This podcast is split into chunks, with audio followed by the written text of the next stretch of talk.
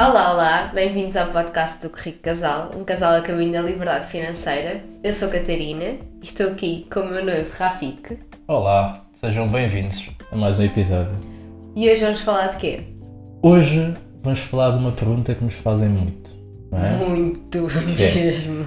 Tenho dinheiro parado no banco, o que é que eu posso fazer com ele? Sim. Ou seja, isto é uma pergunta que nos surge no Rico Casal, é uma pergunta que, como nós somos da área de gestão, nos surge muito em, naquele resquício de amigos que ainda não sabem que nós temos o, o Rico Casal. Ou seja, tanto, tanto vem de pessoas que já procuram, hum, já têm alguma procura sobre, sobre finanças e, portanto, seguem-nos, e, e também vem de outras pessoas que ainda não fizeram essa pesquisa, mas têm esta preocupação.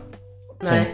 Não sentes que parece que há pessoas cada vez mais ricas, não é? Há pessoas que têm dinheiro parado no banco, não é? Sim, mas sabes, sabes uma coisa engraçada, agora é que, te, que por acaso acho que não comentei isto contigo. Uma das pessoas que me fez esta pergunta e que não, acho eu que não sabe, pelo menos, ou então está a fingir que não sabe, nós temos o que rico casal, fez-me essa pergunta, ah, eh, pá, tenho dinheiro parado no banco, queria pôr em algum lado, onde é que, onde é que posso pôr?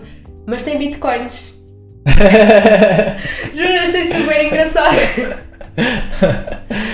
tipo, não, não, ainda não procuro muito sobre o assunto, mas bitcoin já está assegurado. Já está, já está, já está, não é? Boa. Vamos falar sobre isso, vamos falar sobre isso.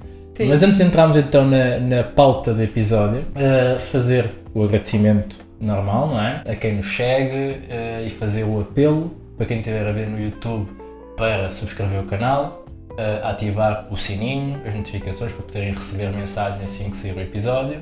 Ahm, e não se esquecerem de colocar gosto para que o YouTube perceba que este vídeo é importante, que este podcast é importante e mostrar mais pessoas.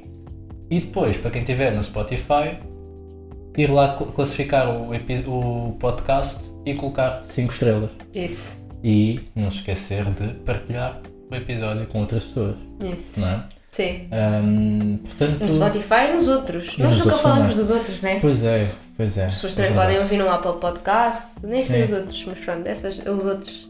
Sim. Os outros não ouvem podcast. Achas que as pessoas se sentem negligenciadas? Se calhar, não é? Sim. Quem, quem não. Façam assim, no post do, do Instagram, digam-nos onde é que ouvem. Ok, eu vou fazer Tá bem. depois na descrição do episódio eu vou Sim. colocar essa pergunta. Sim. Mas sim, mas dito isto, as pessoas têm dinheiro parado na conta e querem investir. Sim, é? porquê? porquê que, mas espera, por acaso antes disso, eu acho que. Porquê que. Eu tive a fazer uma reflexão sobre porque é que agora as pessoas nos fazem eh, essa pergunta, porque sinto que, que é uma pergunta que cada vez mais surge. Uhum. Ahm, não sei se é por ouvirem, estarem a ouvir cada vez mais notícias sobre a inflação e perceberem que ahm, se tiver dinheiro parado no banco, na verdade estão a perder dinheiro, não está simplesmente parado, está a decrescer.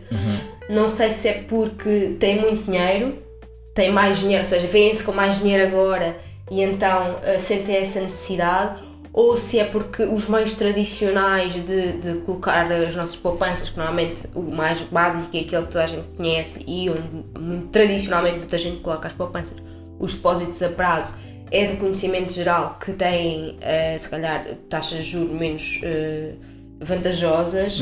Não sei, estive a tentar fazer uma reflexão e não, não, não cheguei a uma, a uma solução. Não sei se tens alguma, alguma ideia mais concreta sobre isso. Não sei. Sebastião, o que é que, o que, é que achas?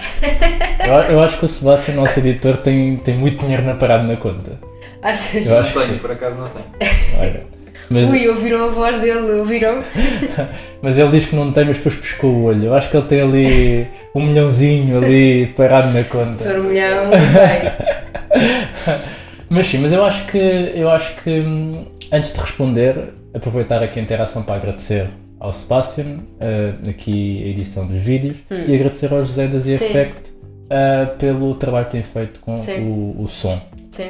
Um, e portanto, o que é que eu acho? Eu acho que tem a ver com um facto muito, muito mais abrangente. Acho que tem a ver com o facto de os depósitos a prazo não dão nada. Não dão nada. E as pessoas sentem isso. Mas espera, deixa-me só explicar o que é que isso quer dizer, não dar nada. Ok. Porque eu acho que Claro, estamos claro, falando boa. aqui para pessoas Boa. que não percebem nada do assunto. Ok, boa, boa. Uh, o, que é que, o que é que é não dar nada? Um depósito a prazo vence juros, ou seja, nós temos o nosso dinheiro e trimestralmente, semestralmente, anualmente, dependendo do que tiver definido no depósito a prazo, uh, recebemos juros pelo, pelo, pelo dinheiro que nós lá temos, que é uma percentagem do dinheiro que nós lá temos. Pronto, isso é o juro, é, um, é uma percentagem. E o que é que acontece? Atualmente, os depósitos a prazo, os juros, essa percentagem, é muito pequenininha. Ou seja, anda à volta do 0, qualquer coisa. Uhum. Pronto. E porquê é que isso é, isso é pequeno? Porquê? Porque, por exemplo, atualmente a inflação uh, em Portugal, por exemplo, anda à volta dos 3%. Isto significa o quê? Que ter o dinheiro num depósito a prazo, vencendo juros, por exemplo, de 0,5%, não compensa nem de longe nem de perto a inflação, ou seja, continuamos a perder dinheiro. É verdade que sempre é melhor do que ter num depósito a prazo que vence juros zero, no uhum. depósito, desculpem, no depósito à ordem que vence juros zero, não é? ainda pagam comissão, uh, mas um depósito a prazo também não compensa assim tanto face, face à inflação. Sim. Ou seja, e o que é, que é a inflação? A inflação basicamente é a perda de poder de compra, né? ou seja, as coisas ficam mais caras e tu ficas com o mesmo valor nominal né, do teu dinheiro e não consegues comprar as mesmas coisas com aquele mesmo valor. Uhum. Portanto, ficas, entre aspas, mais pobre. E isso, ou seja, o objetivo é, ok, já que eu tenho dinheiro, eu vou procurar que este dinheiro uh, cresça ao ritmo da inflação para que eu consiga continuar a comprar o mesmo tipo de coisas. E o que é que acontece? Os produtos mais seguros, como o depósito a prazo, não acompanha o efeito da inflação, ou seja, perde para a inflação, ou seja, mesmo que eu coloque o meu dinheiro a render alguma coisa, uh, eu continuo a ficar mais pobre. Uhum. E porquê que o depósito a prazo é um produto mais seguro, já agora? Porque é praticamente como ter num depósito à ordem, ou seja, ter, o dinheiro que nós lá temos colocado uhum. efetivamente está garantido. Ou seja, não vamos perder, mesmo que o banco for à falência, existe um fundo de garantia de depósitos que é até 100, 100 mil euros. euros Uh, e que, um, no fundo, pá, mesmo que o banco vá à falência, nós não vamos perder aquele dinheiro, ok? Isso, por isso é que o depósito a prazo é seguro, é por isso, porque é de capital garantido, não perdemos o dinheiro. Também não ganhamos grande coisa, mas pelo menos não o perdemos, não é? Sim, a não ser para quem tem um milhão, não é? Quem tem um milhão não pode sim, só vai receber 100 mil euros. Portanto, Sebastião, não estás garantido por isso, está bem? mas sim, mas acho que, acho que esse, esse disclaimer é extremamente importante, porque quando nós dizemos tenho dinheiro parado no banco é o quê? Ok, geralmente é isso, é ou tenho um depósito à ordem, ou tenho um depósito a prazo, que são normalmente os veículos tradicionais para, que nós conhecemos para investimento, uh, e agora eu quero fazer alguma coisa com isto. Sim. Uh, sei que aquilo que, que me gera são cêntimos, Uh, e mesmo depois dos cêntimos eu vejo lá a retenção na fonte, que, são, que é o imposto de 28% sobre, sobre o meu rendimento, sobre o meu juro, uh, e ficam migalhas. Nada, é? sim. Então as pessoas, acredito eu, que é por causa disso que vêm à procura de outras formas de rentabilizar o seu dinheiro. Sim. E também acho que existe um segundo fenómeno, que eu fico muito feliz por isso, que é Uh, parece que as pessoas estão mais despertas para o assunto, do, para o assunto financeiro, certo. para o cuidar do seu dinheiro. Uhum. E também advém dessa necessidade de, se houvesse conforto nos depósitos a prazo, ninguém precisaria de ir em busca de mais, Sim. de mais informação, de mais, de mais conhecimento para poderem um, fazer crescer o seu dinheiro. Uh, e esse efeito acho que, é, acho que é importante, que é, ok, as pessoas estão à procura de mais informação. Mas nessa busca de mais informação acontece o fenómeno que estavas a partilhar, que é as pessoas querem rápido, então querem rápido, vão para o veículo mais arriscado, criptomoedas. Uhum. Uh, então mais rapidamente uma pessoa tem criptomoedas do que tem, por exemplo, um ETF. Uhum. Mais rapidamente uma pessoa, sim, alguns porque, até sim. têm criptomoedas do sim. que têm sequer depósitos a prazo. Sim, eu ia dizer é? porque não compreendo, mas na verdade também não compreendo efetivamente o que é, é cripto. Eu acho que é mais difícil compreender a noção de criptomoedas do que de ETFs. Sim. Mas sim, como fator... as criptomoedas são mais populares, não é? acabam por ganhar. Sim.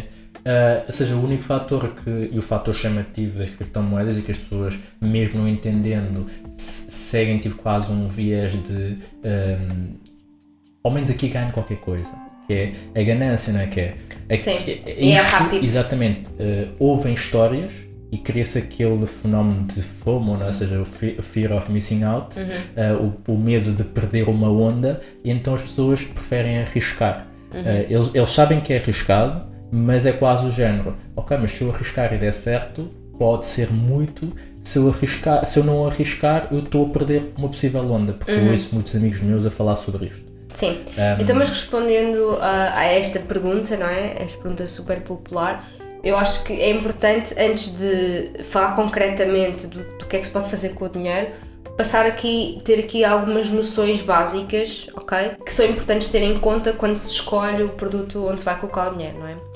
Uma das, uma das noções básicas é a noção de risco, ok? É perceberem que se querem fazer um investimento mais um investimento, se querem colocar o vosso dinheiro num sítio mais conservador, que tem menos risco, lá está, por exemplo, capital garantido, quase certeza que vão ter um rendimento mais baixo, ou seja, é sempre assim investimentos mais, menos arriscados têm um, um, retorno mais baixo. Investimentos mais arriscados, como por exemplo a Bitcoin, pode ter uh, retornos mais elevados. Pronto. Isto é importante terem, terem, terem consciência disto, ou seja, a partir do momento em que começam a arriscar um bocadinho mais, uh, também vão ter à partida retornos maiores. Sim, eu acho, eu acho que isso resume um, quase um pilar básico um, de quando falamos de investimentos, que é uma tríade que, que chama-se 2RL. Basicamente, são três componentes que devem ser avaliadas quando falamos de um investimento e todas elas têm isto, que é rentabilidade, risco, liquidez.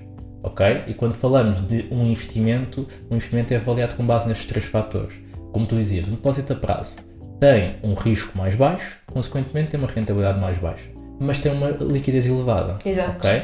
Por exemplo, um, ações tem uma liquidez elevada, tem um risco mais elevado, portanto tem uma rentabilidade mais elevada em comparação com o depósito a prazo. Uhum. Uh, e criptomoedas uh, geralmente têm isso também, que é um risco muito mais elevado, uhum. portanto um potencial de rentabilidade muito mais elevado uhum. e uma liquidez também elevada. Uh, qual é que é a relação entre o risco e a rentabilidade? Por exemplo, é que... já agora falámos sempre de liquidezes elevadas, um exemplo de uma liquidez reduzida é o investimento imobiliário. Exatamente o que, que, que, porque é que nós, porque é que o investimento imobiliário tem uma liquidez reduzida? Porque não é tão fácil, no momento em que vocês queiram reaver aquele dinheiro, não é tão rápido. Têm que vender a casa, não é? Sim, para conseguirem. Demora. E demora, exato. Para conseguirem reaver o dinheiro. Liquidez é isto, é a rapidez com que vocês conseguem ter o dinheiro de volta para vocês. Exatamente. Okay? E o que é que é o risco? O risco é a probabilidade de perda do, do capital investido. Portanto, quanto maior o risco, maior a probabilidade de perda do capital investido. E, e de ganho também. Sim, mas, Sim. mas quando falamos de risco é, é, é, é de perda, não é? Okay. Porque, um, consequentemente, existe esse efeito, é o risco. Uhum. Uh, e depois, quando falamos de rentabilidade, é ok, perante este risco, qual é que é o rendimento que eu vou pedir? Porque é, é a mesma coisa que é, eu gosto de trazer este exemplo de quando nós éramos miúdos, não é? que é quando víamos um muro uh, que tinha, sei lá, isto mais entre rapazes, uh, que dizias, dizias ao teu amigo, ah, eu dou-te eu, eu dou um euro se tu saltares este muro. E, e tu fazes uma avaliação de risco-rentabilidade. E tu dizes assim, ah, para este muro eh, só se for 5 euros. Certo, então basicamente, é exatamente, exatamente hum. tem mais risco. Agora, se for só, ah, eu dou-te um euro se tu corres até ali e voltares. Ok, está bem, eu vou correr até ali e volto, porque o risco não. Ou seja, eu fiz uma avaliação de risco-rentabilidade uhum. e disse, ok, para correr esse risco de ir até ali e voltar, compensa-me ter uma rentabilidade de 1 euro. Uhum. Mas para correr o risco de saltar este muro, eu tenho que pedir uma rentabilidade maior, tenho que pedir um rendimento de 5 euros, 10 euros. Uhum. Então, nós, desde miúdos, que nós fazemos esta avaliação de risco-rentabilidade. Um, e, portanto, ter esta noção desta tríade é o que faz com que tu te tornes um investidor mais conhecedor daquilo que tu estás a fazer. Okay. É? E quando falamos efetivamente de, de de criptomoedas, ou quando falamos de um depósito a prazo, ou quando falamos de ações, quando falamos de obrigações, e, ou quando falamos de imobiliário, estas três componentes têm que ser avaliadas e colocadas quase numa escala, não é? Uhum. Sim, uh... sim. Depois outra noção que é importante também terem é a noção de diversificação. Porquê? Mais uma vez, pessoas que não sabem tanto do assunto, o que é que pensam? Ok, eu tenho aqui 30 mil euros parados no depósito à ordem, vou pegar nisto e pôr numa aplicação qualquer num, um fundo de investimento, um PPR, ou o que for. Não. O ideal é tentarem pegar nesse dinheiro e distribuírem por várias coisas. Uhum. E essa distribuição por várias coisas também vai depender do que é que vocês querem fazer com o dinheiro. Ou seja, se vocês têm uma expectativa de utilizarem a curto prazo, têm uma expectativa de utilizarem a longo prazo, e pegando aqui numa coisa que nós falamos muito no fundo de emergência, quanto é que desse, por exemplo, 30 mil euros vocês sentem que precisam de guardar para vocês para fazer face a um, a uma, um potencial de uh, desemprego ou alguma coisa que possa acontecer na vossa vida e vocês precisam do dinheiro, não, não façam, não, não cometam um erro de pegar os 30 mil euros e colocar só numa coisa. Sim. Ok? Sim, eu acho, eu acho que isso é importante, que é, eh, falando através da questão do risco, o risco gera-se e uma forma de gerir o risco é a diversificação. E a diversificação, quando falamos de, ok, tenho um determinado montante e eu quero saber o que é que eu faço com isto, é importante tu perceberes que, um, ok, qual é o meu objetivo? Né? Qual é que é o meu objetivo dentro destes 30 mil euros, como deste exemplo? Ok, 10 mil euros tem um objetivo próprio, que é ser o meu fundo de emergência. Então, para o meu fundo de emergência, qual é que é a característica? A característica é que eu posso precisar disto a qualquer momento. Portanto, se o risco é probabilidade de perda, então eu não quero perder. Portanto, tem que ter um risco mais baixo e, consequentemente, vou ter uma rentabilidade mais baixa. Uhum. E como eu vou precisar disto o mais rápido possível, vou ter que ter num instrumento que tenha uma liquidez mais elevada. Exatamente. E portanto, o mais fácil é colocar num depósito a prazo, num, numa, num certificado, da forro, ou seja, num sítio que eu não me interessa com este valor correr risco, portanto eu não vou pedir uma rentabilidade elevada. Uhum. Uh, eu quero é que ele efetivamente tenha uma alta liquidez. Ponto. Ok, agora tenho os 10 mil de fora tenho, tenho 20 mil. Ok, quais são os objetivos, estes objetivos para os 20 mil? Tu falaste objetivos a médio e longo prazo. Ok, a médio prazo eu, eu quero, sei lá, um, poder fazer uma viagem. Né? Então eu vou pegar num determinado montante que eu quero fazer uma viagem e vou colocar num, num investimento que tenha uma rentabilidade uh, e que tenha um prazo acima de tudo alinhado com, com, o, meu, com o meu objetivo. Uhum. E aqui poderia ser, por exemplo, obrigações. Imagina, uma obrigação a 5 okay. anos, uma obrigação a 3 anos, não é? Certo. E aí está alinhado com o meu, com o meu objetivo, com, com a periodicidade do meu objetivo, eu coloco o meu dinheiro ali a, a, render uh, numa determinada obrigação, obrigação de EDP, obrigação uhum. de, um, de uma instituição que me vai pagar um determinado juro chama-se cupão ao longo desse período e quando chegar aos 3 anos ele devolve-me o meu capital uhum. e devolve-me um determinado juro. Uhum. Ok, chegou àquela data, eu pego naquele valor, corri um risco reduzido, porque uhum. estamos a falar de uma obrigação, e nessa data eu pego o meu dinheiro e vou fazer a minha viagem. Uhum. Mas tive um rendimento e não tive o meu dinheiro parado. Certo. Okay? Já agora, o que é que é uma obrigação? Uma obrigação é dívida da empresa, ok? Por exemplo, a EDP uh, eh, precisa de dinheiro então, em vez de, por exemplo, ir pedir aos bancos, vai emitir obrigações e as pessoas comuns, particulares ou não, compram essas obrigações. E a EDP, em vez de pagar juros ao banco, porque não pediu empréstimo ao banco, paga-nos juros a nós, uhum. ok? Uh, no final, e vamos imaginar, uma obrigação pode ter uma maturidade de 3 anos, no final desses 3 anos, devolve-nos o capital, ok? Sim, Qual é, é o risco aqui? Este investimento não é de capital garantido, ok? Não, não. Ou seja, pode acontecer daqui a 3 anos a EDP não conseguir pagar o dinheiro das obrigações, ok? Sim. E portanto é, diz que entra em default e entrando em default uh, nós não reavemos o nosso, o nosso, o nosso Sim. dinheiro. Mas isso, okay. mas isso é possível avaliar essa questão, porque, por exemplo, uma obrigação é, uma, é, é menos arriscada que uma ação. Uhum. E porquê? Porque uma ação implica que tu sejas dono da empresa.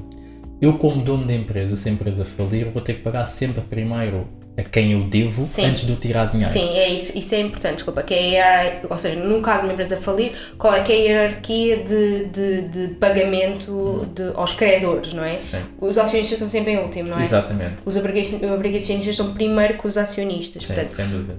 Havendo hipótese de receber alguma coisa na, na falência da empresa, os obrigacionistas têm prioridade face aos acionistas. Exatamente. Sim. O que é que, isso, o que, é que eu quero dizer com isto? Quer dizer que Uh, quando vocês colocam dinheiro numa obrigação, uma obrigação de uma instituição tão grande como a EDP, que tem um, um, uma caixa, ou seja, a caixa tem dinheiro uh, em grande volume, a probabilidade de entrar em falência em 3 anos é muito baixa.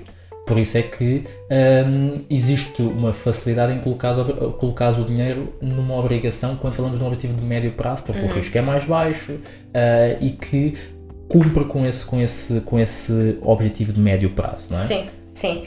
O que é que é importante ter em conta quando decidimos investir em obrigações? Primeiro, por exemplo, em Portugal, para investir em obrigações é preciso estar relativamente atento às dimensões de obrigações que existem, vão havendo, de vez em quando há, há emissões de obrigações, mas convém que estejam atentos para perceber.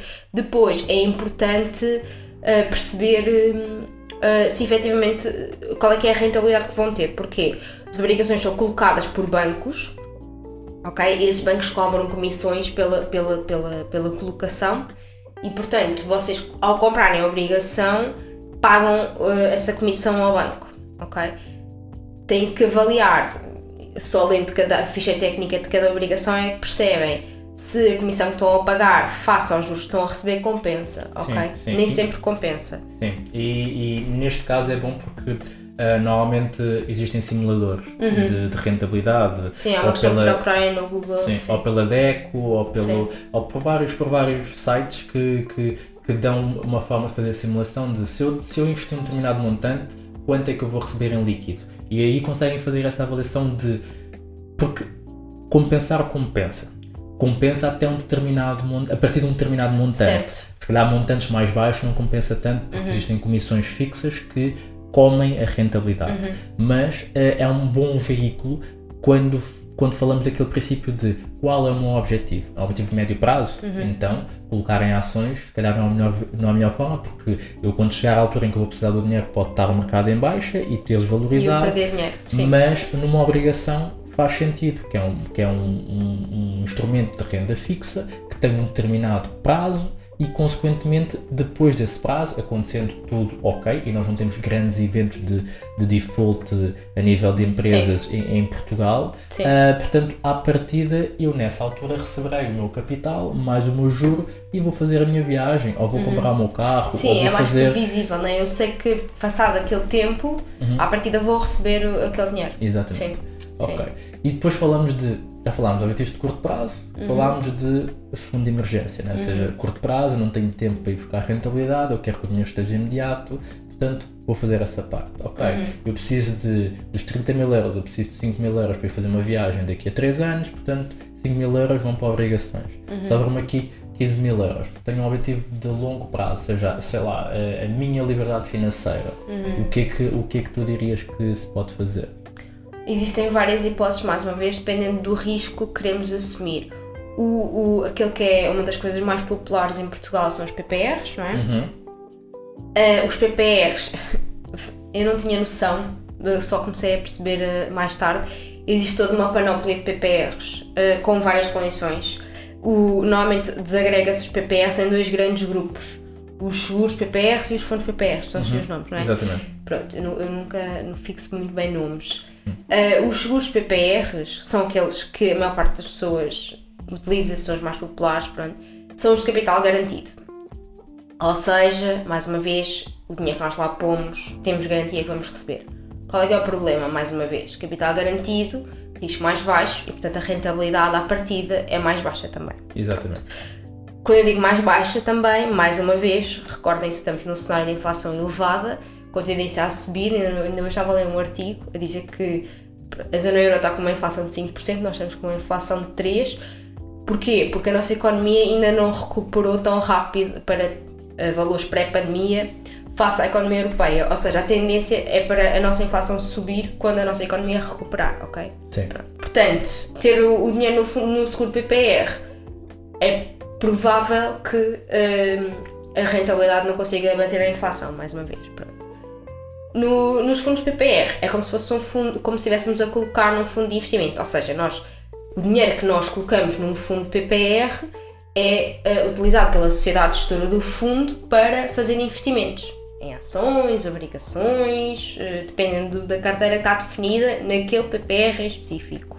E vocês têm acesso a essa, a essa à, à estratégia de investimento, então conseguem saber onde é que qual, qual é que é o tipo de produto ou os tipos de produtos onde aquela sociedade gestora investe o dinheiro. Um, lá está, como não é de capital garantido, pode ter uma rentabilidade maior também ou uma perda. Não é? Exatamente, sim. Uh, o PPR é muito popular porquê? Porque, na verdade, em termos de investimento, é o único produto que tem vantagens fiscais. Sim, é? sim. Existe um conjunto de vantagens fiscais, dependendo da idade, dependendo do tempo do fundo, etc. Do fundo, não, do PPR, eh, em que vocês, declarando no, no IRS, conseguem reaver uma parte do valor investido. Sim. Ou seja, basicamente tem, tem benefícios fiscais na medida em que a parte do valor que nós reforçamos no nosso fundo durante o ano, podemos reavê-lo mediante algumas condições uh, no, no IRS do ano. E depois tem algumas, algumas uh, vantagens também depois à saída, que é, ok, eu cheguei, eu atingi um determinado conjunto de características para eu poder resgatar o meu PPR. Então, em vez de eu pagar os 28%, que normalmente é, é o imposto sobre ativos uh, financeiros, sim. Uh, eu tenho uma porcentagem mais reduzida perante também algumas, algumas características. E, portanto, logo aí eu vou poupar nos impostos. Uh, primeiro, poupo pela via de quando estou a, a, a, reforçar, eu consigo reaver parte desse valor no meu IRS, e depois, quando eu for retirar esse valor, eu também, em vez de pagar 28%, pago menos. E depois tem outra vantagem que é boa, que é um, eu posso utilizar o PPR numa situação de maior fragilidade uhum. para poder pagar a prestação sim, da, da, do, do meu crédito à habitação. Uhum. Portanto, de, tem que ser habitação própria permanente. Sim, e portanto essas vantagens são vantagens de longo prazo, em que eu estou a preparar a minha reforma e depois na saída eu posso retirar a totalidade, ou posso, por exemplo, ir recebendo é, como se fosse um salário, uhum. e portanto, para a minha liberdade financeira, pode ser um bom complemento de reforma. Sim, por acaso os PPRs são um mundo mesmo. Sim. Uh, e acho que nós devíamos fazer um episódio só específico sobre PPR, porque de facto existe toda uma diversidade de características de, de, de produtos que eu acho que, só, que é interessante. Acho que devíamos fazer um episódio só sobre Sim, isso. vamos fazer, vamos convidar aqui o Luís Jordão. Um especialista em PPR. Sim. sim, para falar um bocadinho sobre isso, acho que é importante. Sim. sim. Eu gosto logo de me atravessar com o nome, não sei o que. É. Eu não queria atravessar assim. O Sebastião ri ali atrás, é assim. É Pronto, logo, já está, está dito o nome, está fixado, agora diz, não podes, não podes fugir. Pronto, nós é que estamos tramados, agora temos que o trazer, imagina que ele diz que não. É, não, pá, não malta, vou. não tenho tempo. Exatamente, epá, peço as vossas brincadeiras. sim.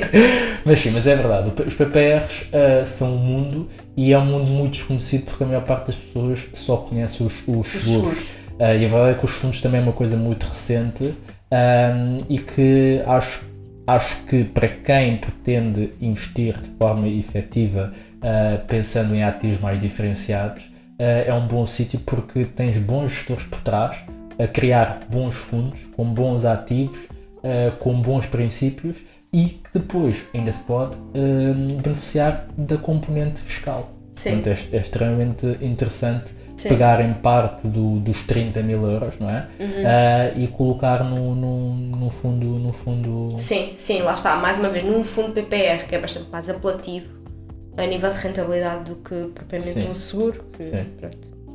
E não... depois? E depois, para além disso, temos os nossos queridos ETFs, uhum. não é? Porquê que são os nossos queridos ETFs? Porque de facto é onde nós temos parte dos nossos investimentos. O que é que nós gostamos muito dos ETFs? O que é que são ETFs? Um ETF um, eh, indo um bocadinho mais atrás. Vocês provavelmente já devem ter ouvido falar de uma coisa que é o PSI 20, por exemplo. Porquê é que é o PSI 20? O PSI 20 é o conjunto das, em teoria, 20 maiores empresas cotadas em bolsa em Portugal. Porquê é que eu disse em teoria? Porque atualmente não são 20, são 18, acho eu.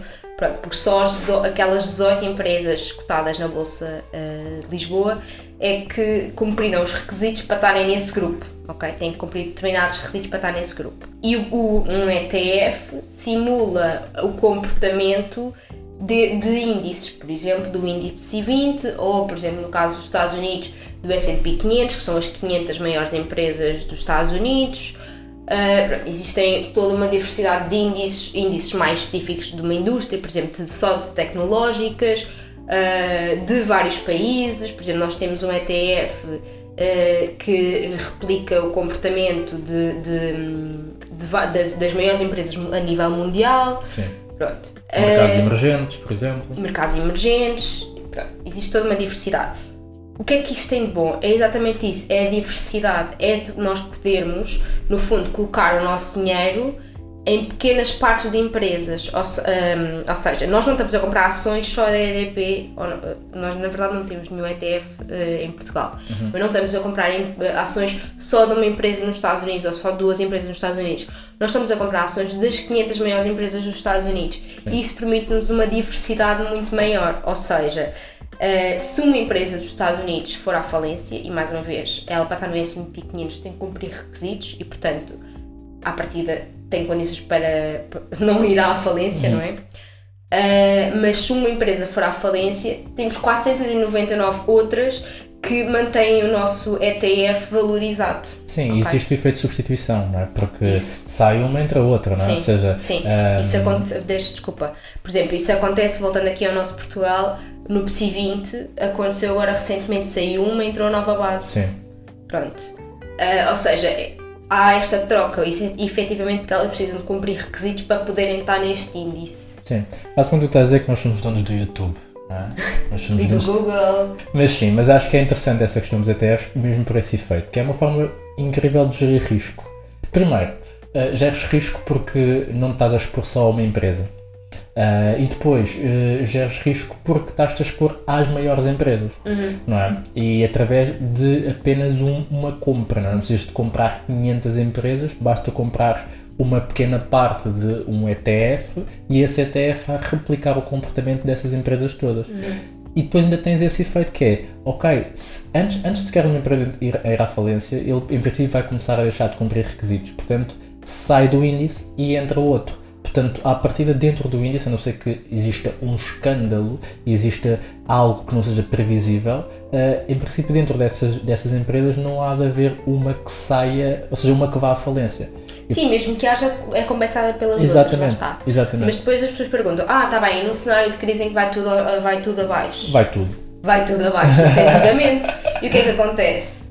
Depois recuperam. Sim. No S&P 500, e nós temos esse, vendo o histórico, o que aconteceu até agora é, em todas as crises, ok, foi tudo abaixo, mas depois houve uma recuperação, ok? Sim, porque, porque quando falamos de ações, as ações eh, basicamente seguem um comportamento de crescimento da economia. Eh, e, portanto, a economia dos Estados Unidos tem subido, tem crescido sempre. Como Sim. é óbvio, há crises, há recessões, como tudo é cíclico. Mas, geralmente, existe uma recuperação, que pode ser mais longa e que pode ser mais rápida. Por exemplo, a questão da pandemia foram alguns meses para recuperar e haver novamente recordes. Mas, por exemplo, 2008 demorou mais algum tempo a, a recuperar. E, e- e geralmente é isso, por isso é que estamos a falar de um, de um- de um investimento de longo prazo. Estamos a dizer que precisamos de tempo para que nós possamos usufruir e beneficiar da volatilidade, do risco e, consequentemente, da rentabilidade que investir num ETF de ações me permite ter, não é?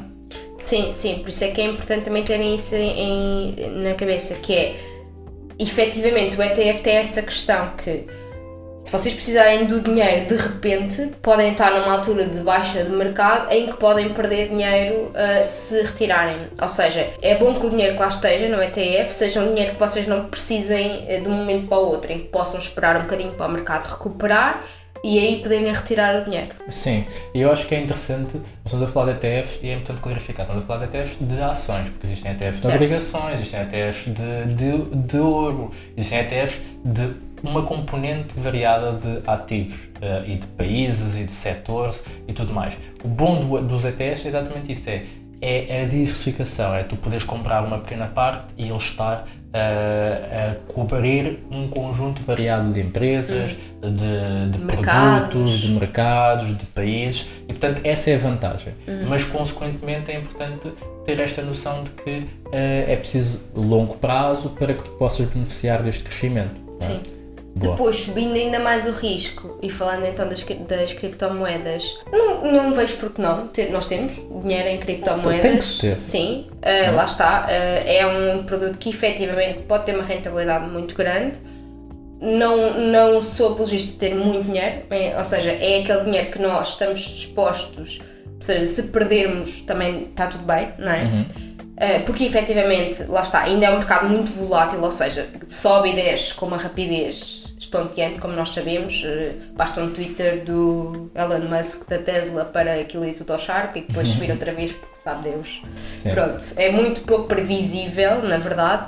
Uh, e portanto, é um dinheiro que efetivamente nós não nos podemos importar muito de perder. Sim. Pronto. Ou seja, é, o- é o dinheiro do risco, ok? E isso faz todo sentido, que é, mais uma vez, mais risco, mais, mais rentabilidade eu peço, mas também existe uma probabilidade de perda. E havendo probabilidade de perda, aquilo que nós vamos fazer é, temos que garantir que se eu perder isto, eu não corro risco da ruína. Ou seja, eu não vou arriscar o património da minha família, eu não vou arriscar o meu padrão de vida. É simplesmente um dinheiro que, eh, que eu perdi. É quase a mesma coisa de que, ok, eu, eu jogo todas as semanas 10 euros em, uh, sei lá, no Euro Milhões. Uhum.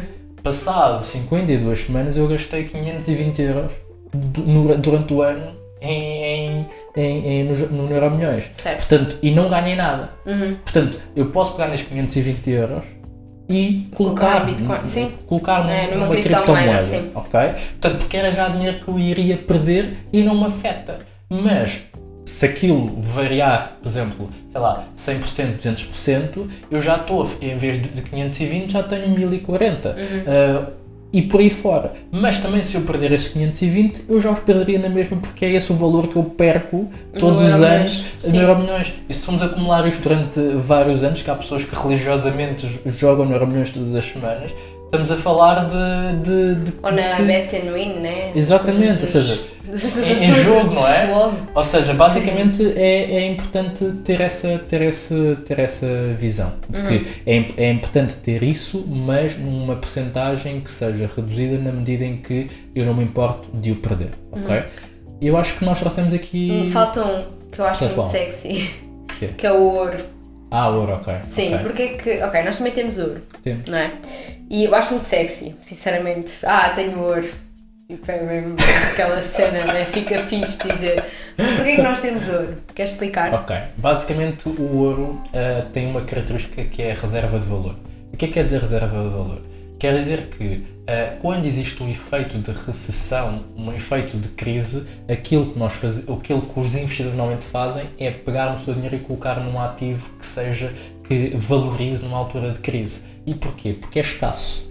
Tem uma escassez, ah, existe uma limitação de ouro no mundo e, portanto, consequentemente, tem tido esse efeito de, de, de refúgio, não é? Que é, ok, quando existe uma crise, o ouro mantém-se mais ou menos estável e, portanto, E é importante eu ter. normalmente E até valoriza um bocado. Portanto, convém que eu tenha um bocado dessa parte para proteger o meu portfólio. Sim, é? e depois o ouro tem uma característica muito importante que é resistiu ao teste do tempo, ou seja, foi, é de facto um produto, um ativo que ao longo dos anos manteve o seu valor e mantendo o seu valor significa que a expectativa é que daqui a 20, 30, 40, 100 anos o ouro continue a ter valor. Pronto, isso é muito importante, por exemplo, a Bitcoin tem esse problema, ainda não tem o teste do tempo, não é? É muito recente, Bitcoin, eh, criptomoedas.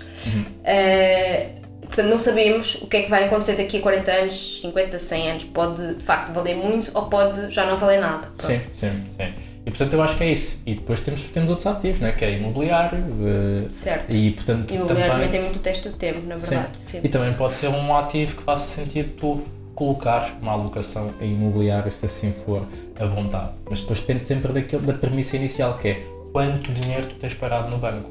Porque Sim. se tiveres dinheiro suficiente para colocar em imobiliário, compra uma casa para, para, rendi, para arrendamento.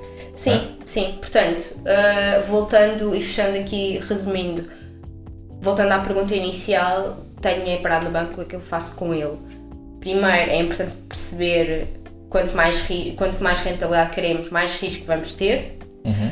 Uh, não colocar galinha- uh, os ovos todos, como é que é? No mesmo cesto. Uhum. Ou seja, diversificar, não pense, pegar em percentagens do dinheiro e pôr em vários tipos de produtos, com vários tipos de rentabilidade e vários tipos de riscos. Pensar o que é que queremos para aquele dinheiro, qual é que é os nossos objetivos eh, tempora- a nível temporal, eh, guardar sempre uma parte para aquilo, para, para, com, tenham- para produtos com muita liquidez, ok? Coisas que vocês eh, precisem de uma forma urgente, dinheiro que vocês precisem de uma forma urgente, coloquem em ativos que têm mais liquidez, mas também tenham menos risco e, portanto, já sabem que vão ter menos rentabilidade. Eh, e acho que é isso. Sim, e entrar para o mundo de finanças, porque no mundo de finanças vais aprender e o conhecimento é o teu maior ativo, é? Ou seja, com o conhecimento tu não vais precisar de pedir dicas, Sim. vais saber efetivamente fazer as coisas de uma forma baseada em princípios, Sim, de uma forma baseada em, em, em conhecimento teu, ah, e isso certamente é a forma mais inteligente de investir. sim, até porque lá está, um, um que é um bom investimento para nós não significa que seja um bom investimento para outra pessoa, sim, não é? sim. Portanto, é bom que as- cada pessoa saiba e conheça uh, de- sobre investimentos e sobre produtos para perceber o, o que é, onde é que efetivamente pode fazer sentido para ela colocar o seu dinheiro. Sim, e já sabem, este episódio foi mais técnico, Uh, se gostaram, coloquem um like aqui Uhum. no, no vídeo. Um, e se gostavam de ter mais conteúdos deste género, pá, vão lá ao Instagram, digam-nos. E Sim. acho que acima de tudo é, é- é fazer esse disclaimer que isto não é nenhuma recomendação, é simplesmente eh, transmissão de informação e de conhecimento, explicação do que é que são cada ativo, cada ativo e que o investimento implica risco e que o- a melhor forma de mitigar o risco é efetivamente aprender, conhecer e a forma que nós aconselhamos e aqui podemos aconselhar efetivamente a aprender é entrarem no mundo de finanças para que vocês possam adquirir o melhor conhecimento possível com os melhores mentores do mercado ahm, e poderem estar mais seguros e mais confortáveis ah, nos vossos investimentos e nas vossas, nas vossas finanças pessoais. Boa. Está feito. Acho que sim. Sim. Fechamos. Então vá, beijinhos Abraços. e muitos palhaços. Tchau. Tchau.